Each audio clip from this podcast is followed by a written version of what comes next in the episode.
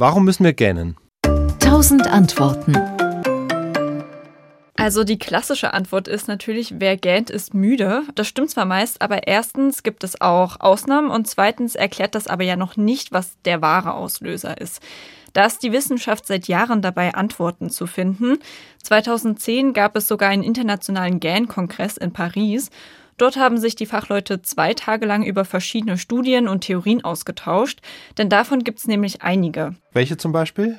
Besonders bekannt ist die Sauerstoffhypothese. Gähnen ist wie ein tiefes Atmen. Wir führen dem Körper besonders viel frische Luft und damit auch viel Sauerstoff zu. Also man könnte vermuten, dass genau das der Sinn ist. Wir gähnen, um einen Sauerstoffmangel zu beheben. Allerdings wurde diese These schon 1987 von dem US-Psychologen Robert Provine widerlegt. Der hat nämlich eine Studie durchgeführt und dabei erhielt ein Teil der Probanden reinen Sauerstoff und die anderen normale Luft, da ist der Sauerstoffgehalt geringer. Und am Ende kam dabei raus, dass beide Gruppen gleich viel gähnen mussten. Das heißt, die Sauerstoffzufuhr ist also eher ein positiver Nebeneffekt. Was gibt es sonst für Theorien? Ja, alternativ gibt es noch die Gehirnkühlungshypothese. Das heißt, Gähnen dient dazu, die Temperatur im Gehirn zu regulieren. Und da wurden verschiedene Studien durchgeführt an Vögeln, Ratten und Menschen. Die haben gezeigt, dass das Gähnen die Gehirn- und auch die Körpertemperatur senkt. Andere Studien haben gezeigt, dass wir weniger gähnen, wenn es draußen sehr kalt oder Andersrum, wenn es draußen zu warm ist. Das heißt, im Winter zum Beispiel, da wäre der Kühleffekt zu stark und würde das Gehirn verwirren. Im Hochsommer hingegen kann es vorkommen, dass die Körpertemperatur und die Umgebungstemperatur gleich hoch sind. Und dann kann natürlich keine Kühlung stattfinden. Okay, also der genaue Grund, warum wir gähnen müssen, was die Natur sich sozusagen dabei denkt, ist noch nicht geklärt. Ähm, stimmt es denn, dass, dass man hinterher zumindest munterer ist, wenn man gähnt? Da ist sich die Forschung auch ein bisschen uneinig. Eigentlich belegt eine Studie aus der Schweiz, dass die Hirnaktivität vor und nach dem Gähnen gleich ist. Dennoch sind viele andere Forschende überzeugt, dass die Aufmerksamkeit durch Gähnen gesteigert wird. Denn beim Gähnen strecken und dehnen wir ja auch bestimmte Körperpartien und ähm, das heißt wiederum, dass bestimmte Muskeln aufgeweckt werden. Aber Gähnen ist eben nicht immer nur ein Zeichen von Müdigkeit. Es gibt auch noch weitere Situationen, zum Beispiel wenn man Hunger hat oder wenn man gestresst ist oder aufgeregt ist.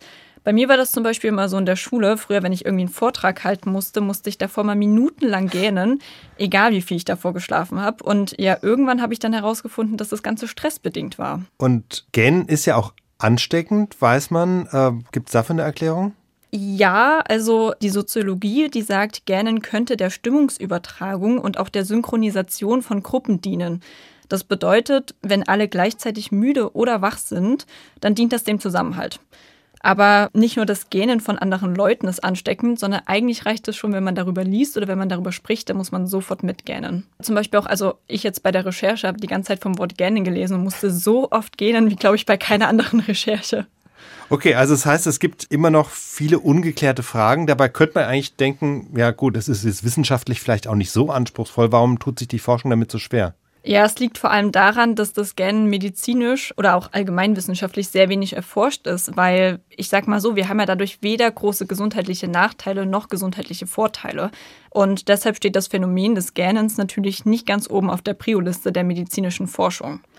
Eine Ausnahme gibt es dennoch. Häufiges Gehen kann natürlich auch ein Warnzeichen sein, denn starke Müdigkeit kann schließlich auch ernstere Ursachen haben, wie zum Beispiel Mangelernährung, Depressionen oder auch andere schwere Erkrankungen wie Multiple Sklerose.